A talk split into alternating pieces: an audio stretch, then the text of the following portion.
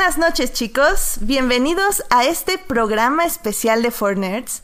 ¿Y por qué es especial? Bueno, no solo porque estamos grabando en un martes cualquiera, cosa que no hacemos, o bueno, que sí hacemos, pero no mucho, sino que tenemos unos invitados súper mega especiales que vienen a platicarles de una gran película que les hemos recomendado muchísimo. Y como siempre, estoy súper emocionada y no sé tú, Alberto, ¿cómo estás?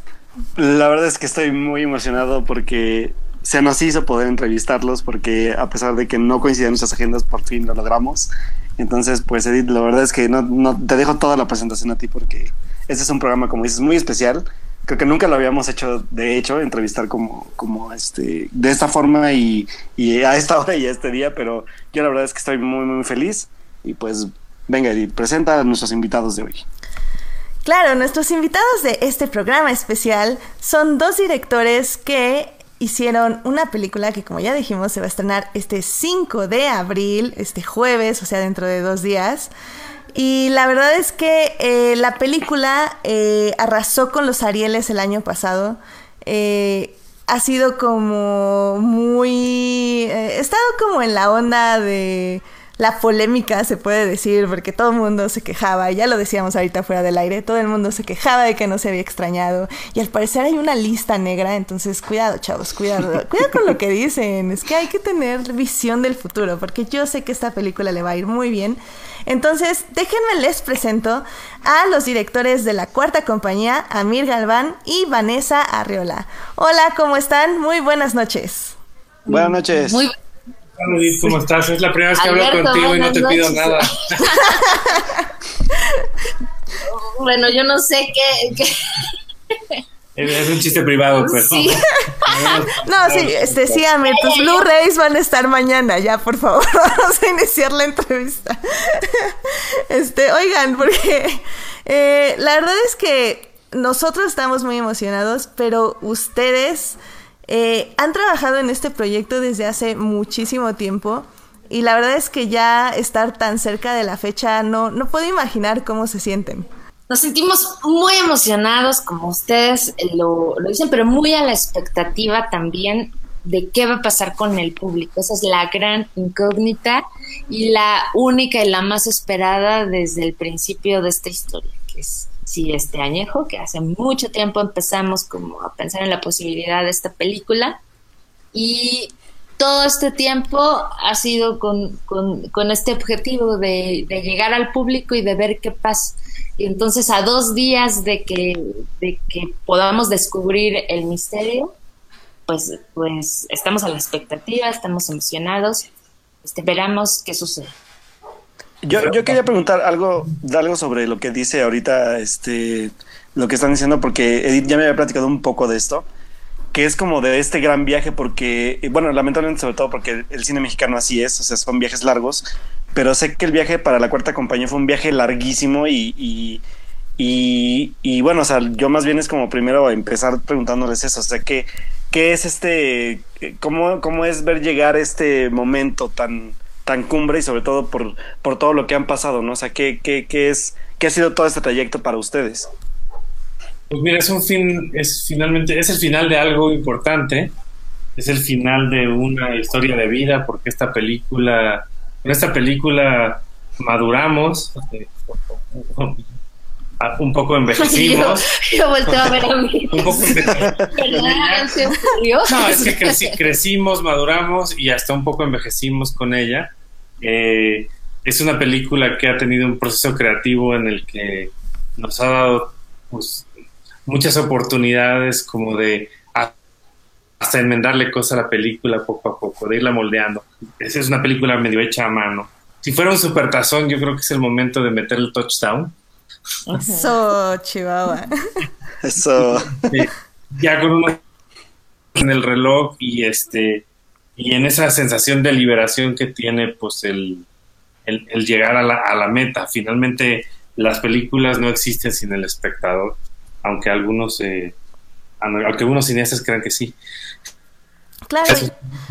Pero, pero la verdad en, en términos de esta película está pensada en el público, está pensada en un espectador que, se va a entretener pero que al mismo tiempo eh, pues le vamos a hacer reflexionar, está conciliando como dos grandes mundos que están un poco separados entre el cine de autor y el cine comercial.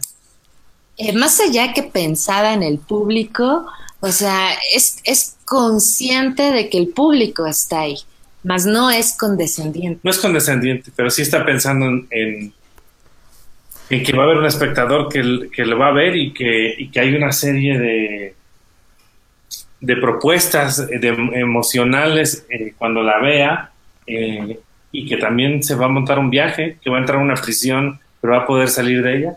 Sí, que solo va a ser por dos horas, que se lo prometemos. claro. Y es que... Sí, perdón. Eh, y es que eso, eso creo que es algo muy importante de su película. Digo, ya lo hemos hablado nosotros en el podcast. Eh, para los que no sepan, es eh, la película trata sobre el crecimiento de un chico que básicamente él crece dentro de la cárcel tanto por medio de sus compañeros, ya sea jugando fútbol americano, como un aprendizaje también acerca de la delincuencia. Y justo lo que ustedes dicen, sí es muy entretenida, está hecha para el espectador, pero a mí lo que me llama la atención es cómo a nivel de guion, a nivel de realización, ¿cómo balanceas esto? ¿Cómo balanceas una historia de un personaje con un mensaje político-social? ¿Cómo encuentras ese punto intermedio en el que tienes que darle tiempo a tu personaje y desarrollo, pero al mismo tiempo tienes que explicar cómo es la situación alrededor de él? Eh, pues más bien te enteras muy bien de cuál es la situación alrededor de él y la describes.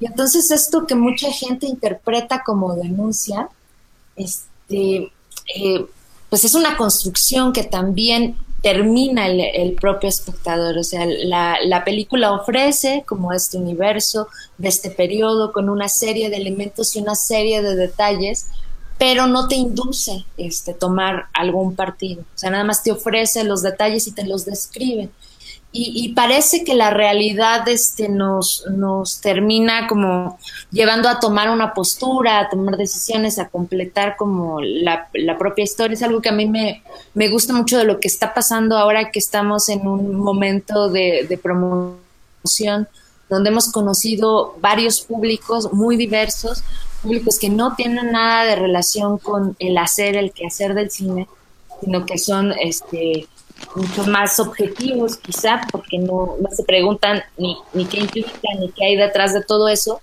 Este, nada más se exponen como a la, a la película, como cuando uno va un fin de semana al cine y a ver qué vamos a ver y, ellos desarrollan distintas lecturas y las lecturas que hacen a mí todo el tiempo me parecen diversas, cada quien cacha distintas cosas y cada quien se clava en ciertos aspectos de acuerdo a sus propias preocupaciones, a su propio este, conocimiento histórico, a sus propias preocupaciones políticas, sociales. Eh, no sé, creo que la película está ofreciendo distintos niveles de, lectura y eso a mí me, me gusta mucho porque esa era la intención finalmente llenarla como de todo este trabajo inmersivo sobre el que a mí le gusta mucho este de pronto hablar que lo fuimos encontrando a tientas, o sea, no era algo eh, que ya tuviéramos predefinido, sino que es también parte de lo que aprendimos. Pero que finalmente sí lo conceptualizamos y quiere decir que eh, a la hora de desarrollar un proyecto hay varias tareas creativas que nosotros pensamos se tienen que hacer en simultáneo o eso es lo que nos es lo que probamos como hipótesis al hacer la cuarta compañía. ¿Qué quiere decir esto? Es la escritura de guion se hace, eh, se hace también la investigación histórica, se hace una observación casi antropológica del universo en el que quieres eh, andamiar la película, en lo que vas a contar, y también pues, en un estudio, digamos, como de la filmografía o de los géneros que la película toca o de la propia temática, que también te ayuda como a conceptualizar, pues como, eh, sí, la concepción fílmica de cómo se tiene que ver la película. Y esto lo hicimos a, en un proceso pues muy temprano, desde que estábamos prácticamente escribiendo los primeros tratamientos de la película y fueron permeando y se fueron enriqueciendo que facilitaron muchísimo la vida justo cuando llegó pues todo el equipo de técnicos y artísticos para, para hacerla posible. Claro. sí. Sí, perdón. Y es que una de sus decisiones justo técnicas, se podría decir, fue filmar dentro de la cárcel de Santa Marta. O sea, ¿cómo llegaron a esa decisión tan arriesgada, entre comillas, eh, pero al mismo tiempo se podría decir práctica? O sea, ¿cómo, ¿cómo llegas a esa conclusión de tenemos que grabar en este lugar que es muy peligroso porque es peligroso eh, debido a la gente que está ahí o a la gente que no está ahí? y, y cómo ustedes, eh, pues básicamente eligen este lugar y aparte eh, supe por unas entrevistas que escuché eh, hace rato que también ya le proyectaron esta película a los presos mismos de ahí de Santa Marta. ¿Cómo, bueno, mi pregunta es cómo llegan a elegir este lugar, bueno, grabar ahí y cuál fue la reacción de los presos al ver la película. Pues, pues, bien, también lo hemos contado en otras entrevistas hasta el cansancio, pero sí, sí perdón. El antecedente o el germen de esta película es un trabajo documental de escolar mío, donde yo me encuentro la historia, me encuentro eh, pues al, a la columna vertebral del relato y cuando, y cuando ya decidimos que este relato valía la pena ser contado, cuando tenía muchísimos detalles como el registro audiovisual que yo pude registrar eh, perdón, el pleonasmo, pero, con lo que se grabó de material haciendo este documental, sabíamos que la parada siguiente era la cárcel a fuerza. ¿Por qué? Porque fue el lugar donde ocurrieron los hechos reales, por un lado, y por otro era como la primera parada para encontrar las otras fuentes que fueron la historia eh, para la escritura y para entender el universo. Y no olvidemos que la historia está basada en hechos reales. Entonces también el, el hecho de estar basada en, una historia real pues te implica tener un rigor documental. Es aquí donde los géneros un poco se, se, conectan, se, se retroalimentan, que yo creo que es un ejercicio eh, creativo muy rico. O sea, acercar los recursos que ofrece la, el, documental a la propia ficción, yo creo que la enriquece, así como vemos que el documental este contemporáneo está haciendo sus propias búsquedas, eh, incorporando que son propios de la ficción y los está llevando al documental, este, teniendo hallazgos como importantes en cuanto a los resultados y a la experiencia de, del público frente a las historias. Entonces, pues bueno, eh, lo primero era, tenemos que ir a buscar eh, pues, tenemos que ir a conocer el espacio donde la historia ocurrió. Y, primero, en este relato que, que, comenta hace un momento Amir, que él encontró, eh, que fue el primer relato, era sorprendente que hasta uno pensaba que pudiera ser producto de la imaginación de un interno porque sonaba bastante a una película o a muchas películas que tal vez uno había atravesado en el, en el camino. Y entonces pensar que esto había ocurrido y que había ocurrido en México y que había ocurrido a finales de los setentas y que había existido este equipo todo, pues sí, sí, eh, movía sospechas, ¿no? A dudas. Pero eh, aún así eh, trazamos un mapa como de por dónde íbamos a abordar la historia porque necesitábamos primero ponerle límites, este, coordenadas de lo que es más importante para nosotros buscar en, en, la presión. Claro, esto siempre está en constante perfeccionamiento, en constante reinvención, pero tienes una primera, este, un primer aterrizaje. Decides que estos son los puntos que son relevantes para tu historia y luego vas y buscas, este, en este caso en la penitenciaria de Santa Marta, quién queda ahí entre la población interna, quién se enteró, dónde están las leyendas, qué saben los custodios, qué saben las autoridades, qué saben los especialistas. Eh, y escuchas, escuchas a toda esta gente. Y, y, eh, entonces muchos coinciden en fechas, en nombres, en, situaciones, y empiezas a, ver en qué están las coincidencias y entonces empiezas a encontrar que ahí posiblemente real y luego eh, hay que irla a, contrastar y a enfrentar con el registro que hayan hecho este, los periodistas de aquel entonces, entonces vas a la hemerografía y, luego vas a la bibliografía y luego vas a, los, a los, archivos este, de imagen o de audio de la fonoteca y te empiezas a encontrar justo pequeños pedacitos que, que, son lo que terminó dándole la riqueza visual y narrativa, me parece, a la cuarta compañía.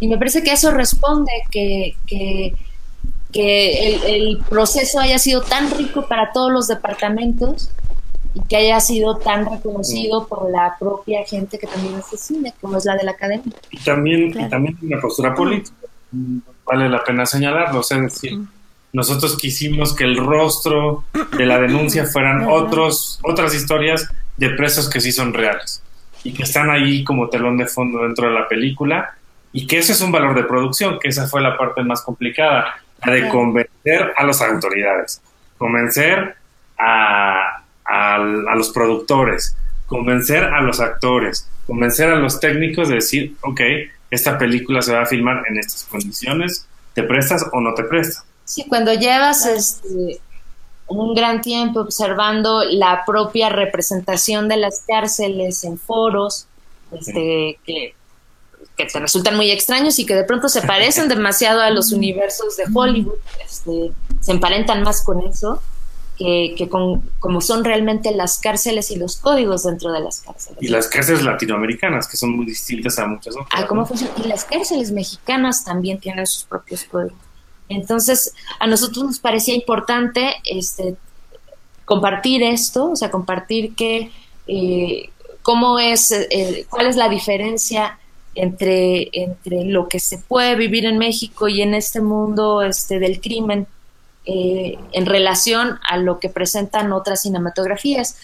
Y, por otro lado también este pues esto no la, postura ideológica que tenía que ver con ser consecuente si uno estaba observando después de analizar expedientes como en su momento lo hicimos de todos los personajes reales y observabas un poco cómo habían llegado una primera vez por un delito menor y cómo habían regresado muchas veces a la cárcel este por delitos cada vez más graves. Entonces, como la cárcel eh, había arrasado con su vida, les había pasado como un tren encima, eh, pues, tú, quieres como hacer visible la historia para todos y gritarla para que se enteren que desde entonces hay mucha gente que ha pasado por la prisión y que ha vivido esto que, que un poco relatamos de una manera muy cinematográfica, eh, bueno, de una manera divertida, como es como debía ser el cine, como parte del entretenimiento, pero este, pero pues que también te está, te está hablando de algo más, ¿no? De,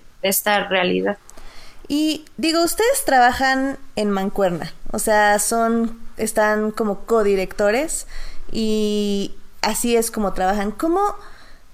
¿Cómo es para ustedes? ¿Cuáles son las cualidades que uno hay que tener para tener un proyecto tan grande como este y trabajar un lado a otro compartiendo estas ideas, esta, este ideal de transmitir eh, lo, que, lo que buscan transmitir al público y cómo llegan a, congeniar lo que quieren para tener para esta visión?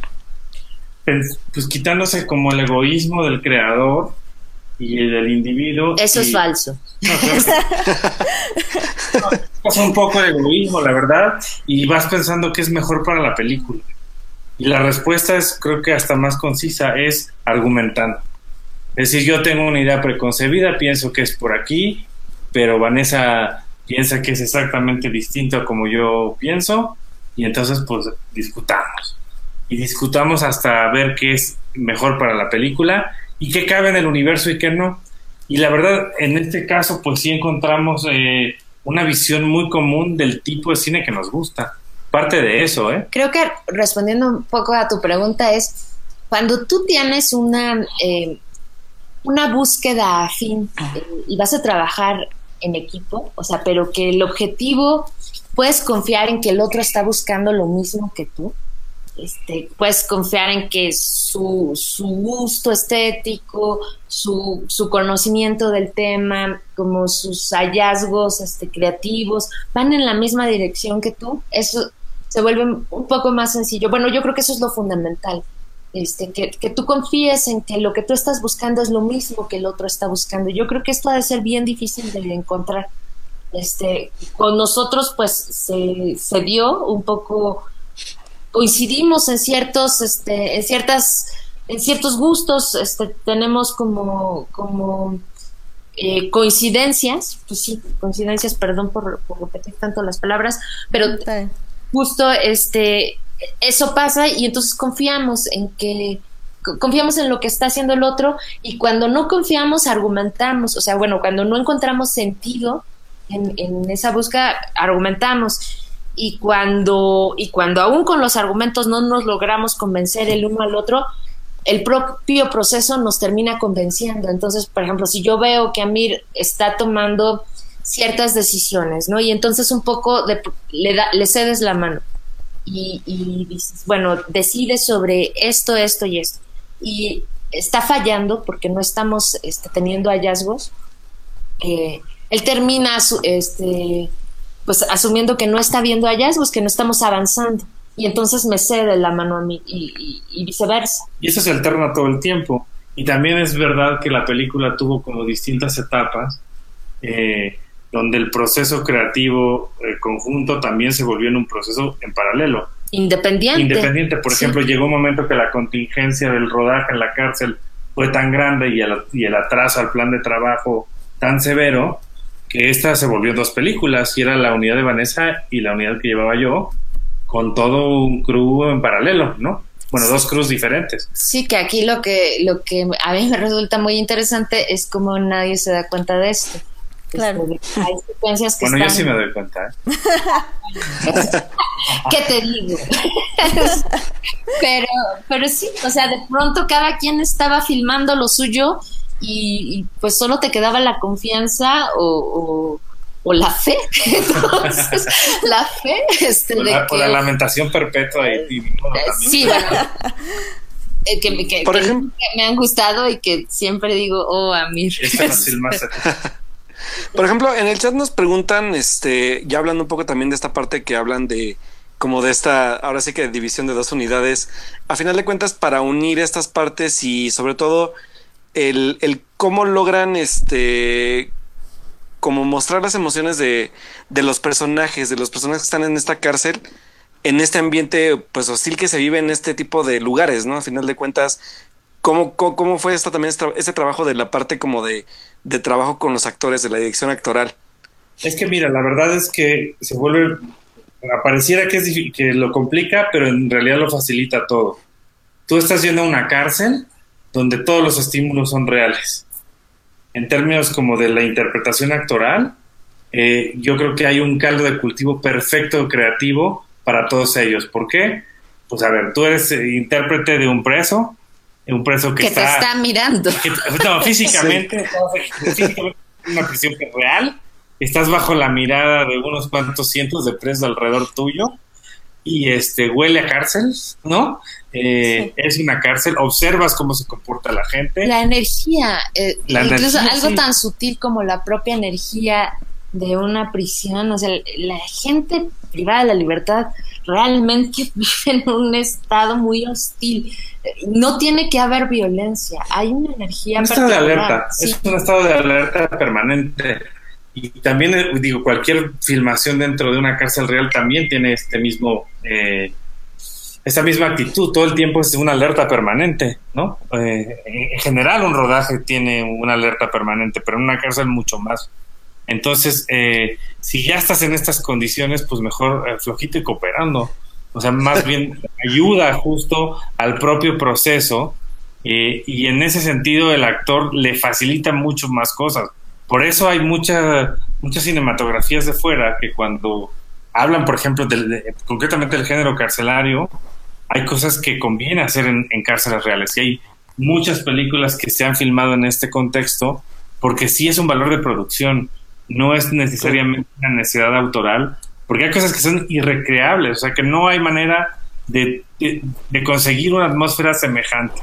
Te costaría o mucho dinero o mucho más tiempo eh, recrearlo de otra manera y tendrías que hacer un montón de artilugios para, para conseguirlo y finalmente también lo que, lo que ganas es que estás haciendo como eh, patrimonio histórico, ¿sabes? O sea, la película se vuelve entonces como esa imagen donde seguramente generaciones que no conoceremos vendrán a ver cómo era el México de antes, eh, el de finales de los setentas, cómo era la cárcel en, en, ese tiempo, y, así como existen como los documentos que, que hablan de Lecumberri, de ese Palacio Negro que, que se agotó como posibilidad de prisión y donde salían las, las historias más este, tristes y, más, bueno, las historias que todos conocemos, horrorosas, por las que terminó cerrando es, esa, esa prisión, pero que documentó Felipe Casals con el APAN, que lo recreó a partir de la ficción, o, Ripstein a partir del documental, pues ahí queda como el testimonio de este intento de, de una prisión que no funcionó. Y después abren Santa Marta, que es justo como la sucesora o la respuesta a Lecumberri, y Santa Marta eh, implica como una aproximación a una cárcel eh, sin rejas, que contemple espacios artísticos, espacios deportivos, perdón, espacios para fomentar el arte, eh, el deporte. Asoleaderos, por ejemplo, ahora las prisiones modernas impiden la luz solar, ¿no? Y en Santa Marta es al revés, había este, eh, lugares para recibir la luz del sol.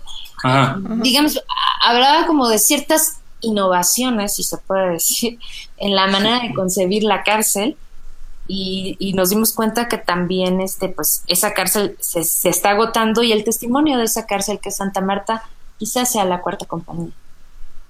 Muy bien. Wow. Ah, eh, antes de regresar con las preguntas del público, me gustaría... Siempre nos regañan y nos dicen que hablamos demasiado de cárcel y poco de cine, entonces ya no nos pregunten de cárcel. no, de hecho, de hecho justo un poco quiero desviarme porque tengo unas preguntas para Vanessa, porque feminismo y así.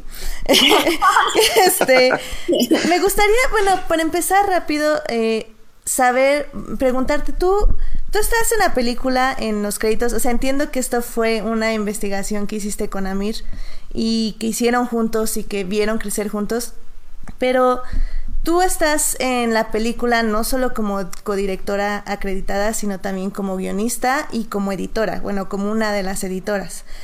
Eh, ¿Tú cuál es tu percepción ahorita del papel de la mujer en, en todos estos cargos técnicos? Porque, wow, o sea, en esta película tú nada hiciste tres, tres que realmente son los más importantes de una película. Y, y que no se ve mucho el cargo de una mujer eh, en estos. Eh, ¿Cuál es tu percepción ahorita de, del papel de la mujer en el cine en México? Mm, yo creo que el, papel de la mujer en el mundo es que se está empoderando. Bueno, que ahorita está pasando como por un momento de, de catarsis y de, de voz y de, de contar lo que no le gusta y de señalarlo y de exhibirlo. Y en términos de la creación, pues se está mostrando sus trabajos. Eh, creo que hay trabajos muy interesantes de muchas mujeres, están accediendo como a los espacios de poder. Antes había sobre todo guionistas, este, ahora ya hay como en distintas posiciones y creo que es resultado como de un proceso que empezó hace mucho tiempo y que, y que ahora nos... En mi caso particular yo te podría decir que es circunstancial que yo esté en esas posiciones. O sea, no, no es que yo me lo haya propuesto en ningún momento. O sea, yo empecé escribiendo esta historia. Eh, yo estudié en una facultad de, en una facultad de ciencias políticas y sociales, estudié ciencias de la comunicación, eh, claro está en la UNAM, y después fui a una escuela de escritores en la Sociedad de Escritores de México. Este, me hice de herramientas narrativas. A mí me presenta la historia, me parece que es, es increíble, o sea, que es una gran oportunidad y un gran reto, y lo asumo y lo tomo. Y me pongo a escribir con, con toda la pasión que, que, mm. creo que la sostengo, ¿eh? O sea, que aunque hayan, estemos hablando de una pasión de hace de hace 10 años, o sea, creo que todavía hablar como de la película y de los procesos creativos, o sea, me, prende, pues. Y, y, bueno, yo solamente escribía, pero veía a Mir que estaba como buscando las maneras de, financiar la película y yo lo sentía muy natural ayudar, ¿sabes? Y entonces de pronto teníamos pláticas que, que ahora lo pienso, ya empezaban a construir una codirección. O sea, pero yo nunca me lo propuse y creo que tampoco él se lo, se lo propuso así, era como retroalimentación, este, y, y, digamos, llegué a, a, la parte de la edición pues un poco por falta de dinero. Este. claro. No. Ay, no digas eso. ah, sí, sí, claro, claro. La verdad es que ella es muy modesta, pero hay tres momentos de escritura en una película, bueno, en todas las películas. Sí, pero no es... No, no es, es, cierto. O sea, no, es decir, y yo misma yo... lo he dicho que comprendí a partir de la experiencia en la cuarta compañía, pero sí, soy, soy, soy, muy modesta porque solo aspiraba a escribir y, y, terminé teniendo la gran oportunidad de tener este la mejor formación que pude haber imaginado. Yo soy eh, autodidacta en todos sentidos. Yo sí tengo trabajos previos, pero eran absolutamente eh, por una necesidad expresiva, porque me gusta el arte, porque tengo como mis propias consideraciones al respecto, porque me gusta crear, y eso lo descubrí muy temprano, y, en, y el haber tenido esta oportunidad con la cuarta compañía, pues, o sea, es súper enriquecedor, ¿no? Toda la, la cantidad de problemas y adversidad que hemos tenido que atravesar en este largo viaje que bien comenta Alberto, que es un viaje en terracería y casi cargando el coche. Entonces, pues sí, o sea, creo que, creo que fue la mejor oportunidad de, de, de comprender cómo se hace el cine y, la, termino agradeciendo. Este, por eso ahora que se va a eh, destrabar este misterio, estoy como tan impaciente, o sea, estoy eh, ansiosa de saber qué va a pasar con el público. Y, realmente, eh, regresando como al punto que decías, Edith, este, de cuál es el papel de mujer o qué pienso respecto a eso, la verdad yo soy más de la opinión de, de, de no hacer consideraciones de género. Por lo menos mi, mi postura es este, que la gente, los seres humanos, o sea, y es algo que también entendí a partir de la cuarta compañía y lo que me implicó las reflexiones sobre la libertad. Sea, toda la gente debiera tener la oportunidad de desarrollar sus potencialidades, sea hombre, mujer. O quimera.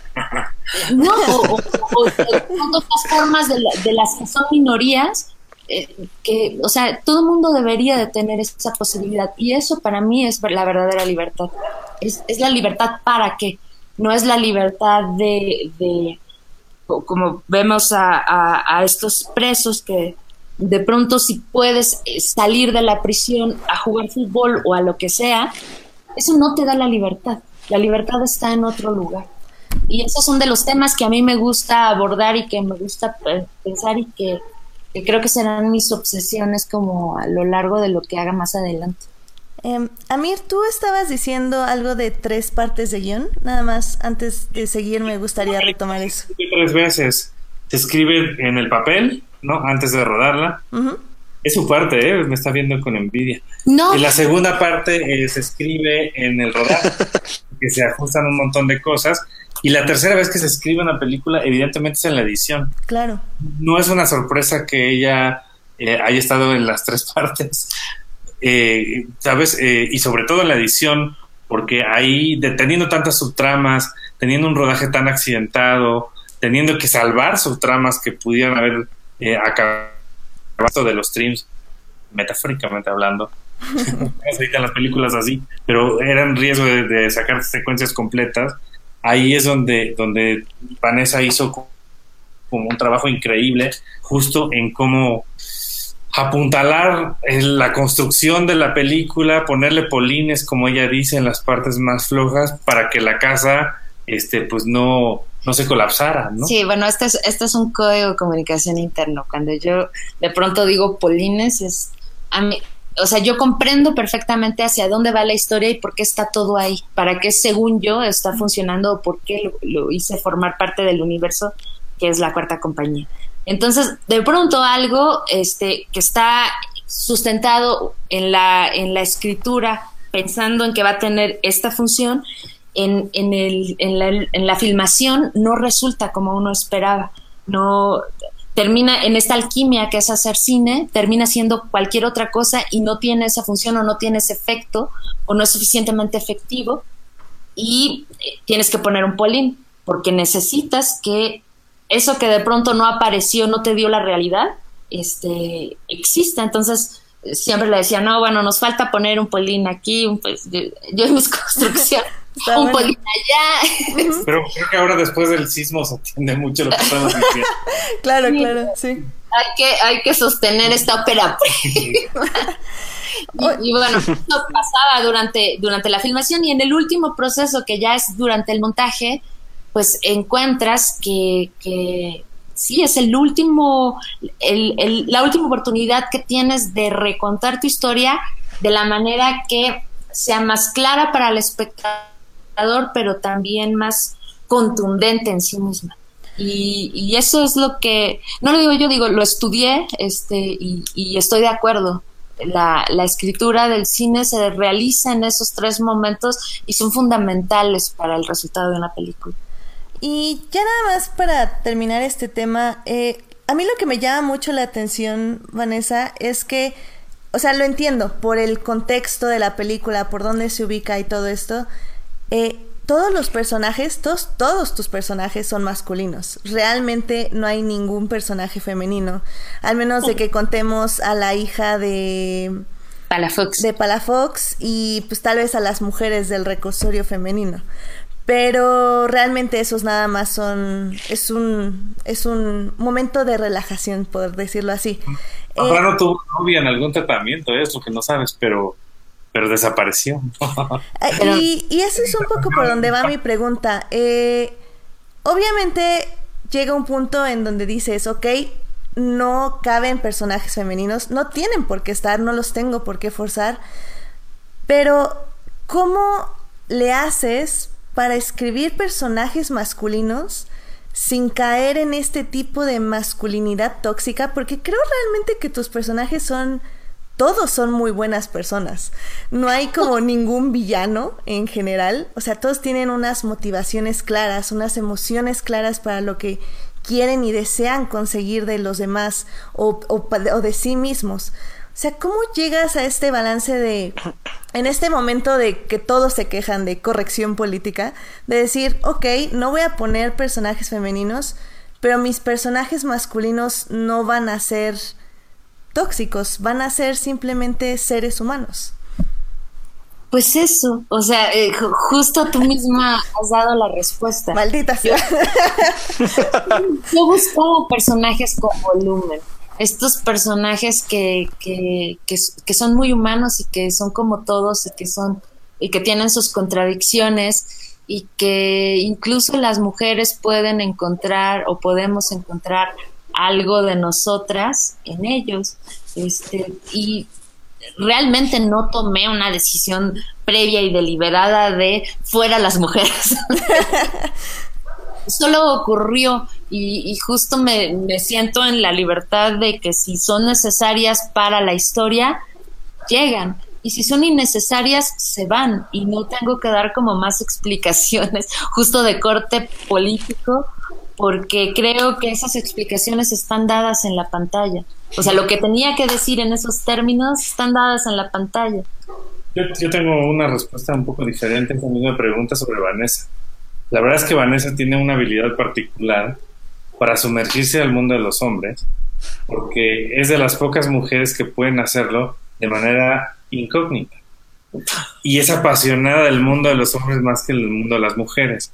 Y tiene esto, y esa es la historia un poco de su vida, ¿eh? la verdad siempre ha tenido como muchos amigos hombres. Gracias, Amir, por poner mi vida personal. No, en el podcast ahora. A ver, vamos, a, vamos a poner las cosas en claro. A ver, es una mujer de más de unos 70, ¿no? Este joven, eh, bella, en una cárcel de hombres eh, de, procesados, de, de sentencias largas. O sea, no puede pasar necesariamente de incógnito tan fácil en una cárcel así. Pero sin embargo, se las ingenió este, para, para disfrazarse un poco, ¿no? Para ponerse ropa holgada, para hablar como carretonero dentro del universo de una cárcel. Qué vergüenza. Y sentir, y construir la empatía de un universo donde los incautos este, jóvenes en reclusión este, difuminaron su verdadera identidad como mujer bella y curiosa. creo que esto es demasiado. no, y puedo entender cómo hablan, de qué hablan, y este universo absolutamente masculino, porque ciertamente La Cuarta Compañía es una película muy masculina. E, eso es real.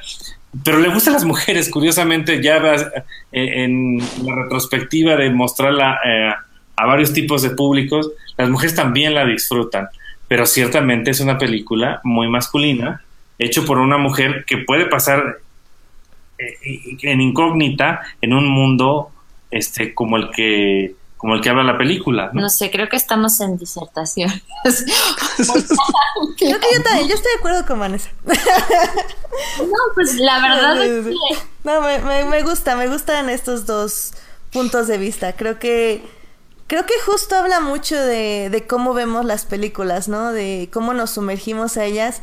Y definitivamente el punto de vista de Amir es de un hombre, de cómo ve justo estos dos mundos y el tuyo es de una mujer que creo que para nosotras es más fácil eh, volvernos en cierto sentido andróginas en el aspecto de que sí nos gusta más tratar de ver a los seres humanos que realmente a lo que es masculino o lo que es femenino. Pues eso ya son traumas personales. Sí, la, verdad es que. Bueno, yo voy a hacer un chiste negro, me tú. bueno, tú también. ¿Qué? bueno, Amir, muchas gracias. Si nos dejas con Vanessa, estaría súper padre. no, no, no. Pues, nada, o sea, la verdad es que yo tengo fascinación por los hombres. Este, me, me, no, o sea, la, la, la la forma de ser y de sentir de una mujer ya la conozco desde aquí y me gusta reencontrar y encontrarme en las mujeres que me inspiran sobre todo. Pero, pero sí, he convivido a lo largo de mi vida y tengo varios hermanos del alma con los que he crecido porque siempre me ha gustado, o sea, siempre me ha dado mucha curiosidad por qué hacen lo que hacen, por qué piensan como piensan, por qué sienten de esa manera porque es diferente y complemento por lo menos de mi manera de habitar el mundo. Entonces yo creo que esa es como la respuesta de cómo me puedo meter en tantas cabezas, porque he estado muy cerca de muchas cabezas así diferentes y, que son, sí, son masculinas. Este, creo que también podría escribir historias eh, de mujeres, porque también las tengo observadas y porque puedo, puedo hablar ahí sí como en primera persona de cómo se siente desde aquí, pero, pero sobre todo me gusta así los seres humanos, o sea, me gustan como las explicaciones más, más amplias. Sí, no, sé. Sí, no, me, parece muy, muy bonita tu respuesta. Hay muchas gracias. La tuya también, amigo, no te preocupes. eh, bueno, pues ya nada más para cerrar, Alberto, yo creo que terminamos con algunas preguntas del público. Eh, sí, sí. Monse, eh, bueno, más bien, este, Marcela Salgado nos estaba comentando que ¿cuál fue el mayor obstáculo que entre todos, en todos estos años, así el, el más, más cañón, que tuvieron para hacer la cuarta compañía? Ay, el mayor. El mayor, el mayor. Creo que necesitamos más distancia del propio proceso como para poder sí, saber cuál es Lo que pasa es que esta, película es bipolar. O sea, es decir... De, de, verdad, este, o sea, tenemos altibajos. Es decir, cuando está, cuando los momentos más difíciles de la película, que fueron probablemente cuando se detuvo el rodaje, el primer rodaje, yo creo que es cuando se puso en mayor riesgo eh, la conclusión de la película. Hemos contado esta historia como en muchos medios, pero hubo un actor que enfermó eh, y le indujeron un coma, que perdió la coordinación motriz, que perdió el habla, que tuvo una recuperación muy larga de, de varios meses y que interrumpió, digamos, como el ciclo del rodaje por más de un año y medio y donde muy poca gente en ese entonces a la distancia pensaba que esa película se iba a terminar, ¿no? Y que eh, No, tras bueno. bambalinas ya se hablaba como de eh, pedir un seguro y la restitución completa de una inversión y no sabíamos de dónde íbamos a sacar más dinero. Es decir, no sabíamos si íbamos a tener al, al actor vivo otra vez para poder terminar la Solo secuencia. imagínate, o sea, como para Ajá. darle dimensión a esto, solo imagínate que has conocido y has convivido con una persona. Este, esa persona es Carlos Valencia, que de pronto eh, te dice una semana antes de que hagan la pausa del rodaje del final de un año, este, digo, para todo mundo celebrar las fiestas de, fin- de fin de año y te dice, me voy a ir a hacer unos análisis, pero tal vez falte a mi última este, semana de llamados y tú le dices, eh, no importa si tú, tú, y me, y me- y me pregunta, este, ¿puedo hacerlo? Y le digo, evalúalo tú, es tu salud y lo primero es tu integridad, o sea, y tu salud. Este, nunca una película va a ser más importante que la vida de las personas. Por lo menos esa es mi posición. Y de pronto eh, ocurre que llega el siguiente año y te dicen está es- está en el en el hospital de, de Enfermedades respiratorias. res- enfermedades respiratorias y le indujeron un coma porque no estaba reaccionando a los medicamentos. De pronto está en coma eh, más de dos meses. O sea, la angustia que te genera la posibilidad de que esa vida, este, y la fragilidad que tiene esa vida, que, por ejemplo, Carlos tiene un hermano que es los santos óleos cuatro veces. Su hermano, o, o tres, ya no recuerdo, pero fueron varias, o sea, estaban como todas las esperanzas perdidas. Eso es muy duro de cargar. Y, y, digo, la película era muy, muy difícil, lo que, la, la situación en la que te estaba poniendo, pero el riesgo este es, o sea, yo creo que eran pruebas bien importantes como Sí. para nosotros. Creo que quizá eso, ese momento fue... fue el momento más bajo de la película. Bueno, ¿y qué hicimos como, como gran obstáculo? Pues volver a conseguir gran parte del dinero para volver a armarlo, embodegar todo el arte de una película de época, incluyendo las pelucas y, Sí, esto porque y el vestuario. finalmente cosas. el, el riesgo de no acabar la película fuga inmediata de capitales. Ya nadie cree que esta película vaya. Y entonces es nosotros buscando Dinero. quién vuelva a confiar, quién vuelva a creer, quién le, quién le invierta.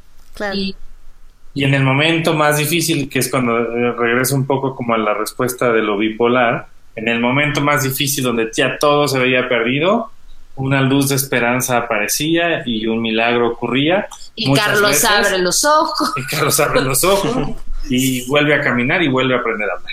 Sí, porque abre los ojos, pero ahora no sabe, eh, no, no puede caminar y no puede hablar, o sea, pierde el habla y pierde. eh, La coordinación motriz. Y, y- Qué fuerte. Sí, o sea, la verdad es que. Y, y luego piensa en una película coral donde todo el mundo tiene miles de compromisos y sus agendas. ¿Cómo puedes Claro. hacer que regresen todos? Y todos regresaron. Eso es, eso es como. Yo creo que mu- el equipo entero quiere mucho esta película porque la vivió con mucha intensidad y con mucha solidaridad y con mucha entrega. Este, por eso celebrábamos con tanta emoción el asunto de los Arieles porque nos significaban mucho más que el reconocimiento de una industria. Claro. Este, era una era una celebración de, de- De la labor de muchos. sí y de, de haber pasado por por las peores y las más terribles aventuras y haber llegado hasta ahí.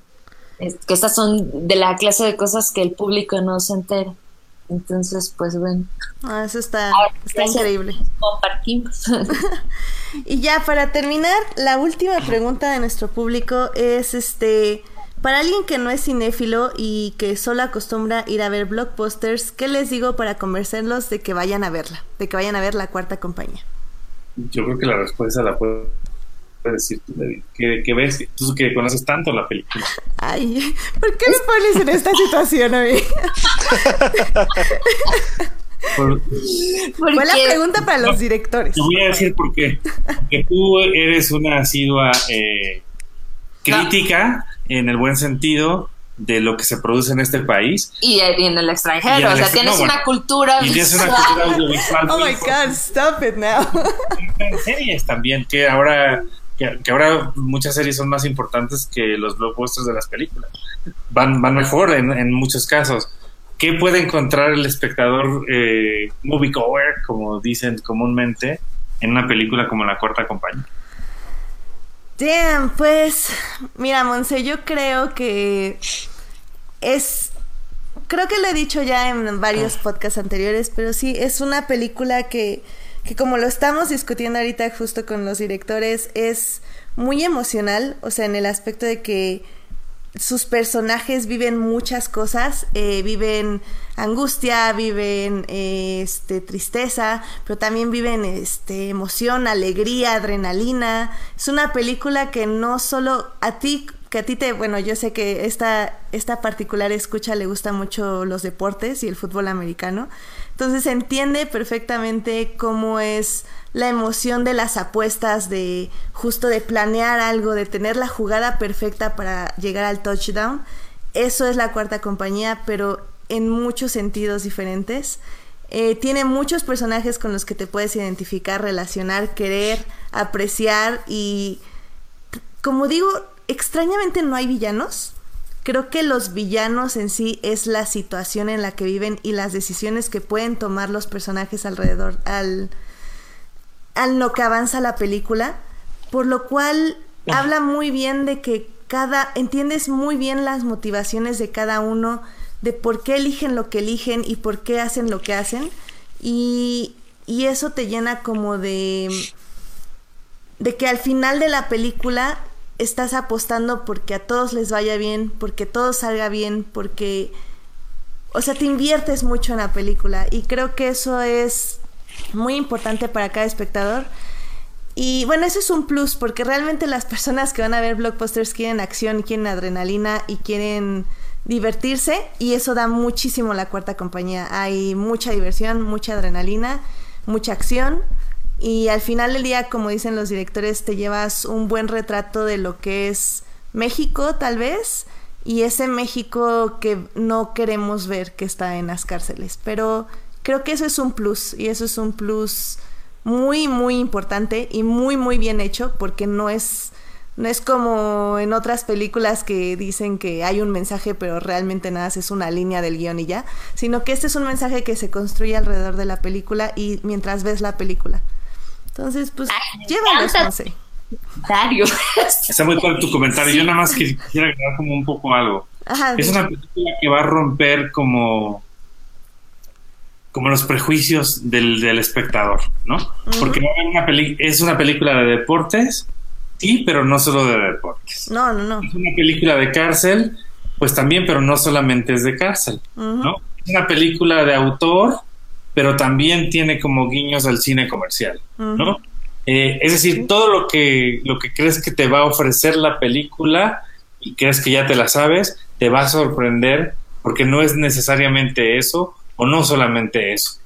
Y eso yo creo que es un poco la, la virtud y, y un poco el mérito que tiene la película en la manera que la hicimos, ¿no? Porque, porque sí pensamos muchas de las cosas ahí y es una película de, capas, una película que a lo mejor no a la primera vas a ver necesariamente todo lo que está dispuesto y diseminado a lo largo como de la propia trama, ¿no? Es una película para redescubrirse muchas veces, porque tiene muchas capas y eso es importante. ¿Tú qué quieres decir? Sí, ya, ya saben que no, no es secreto, lo he dicho, ya he visto la película como 30 veces.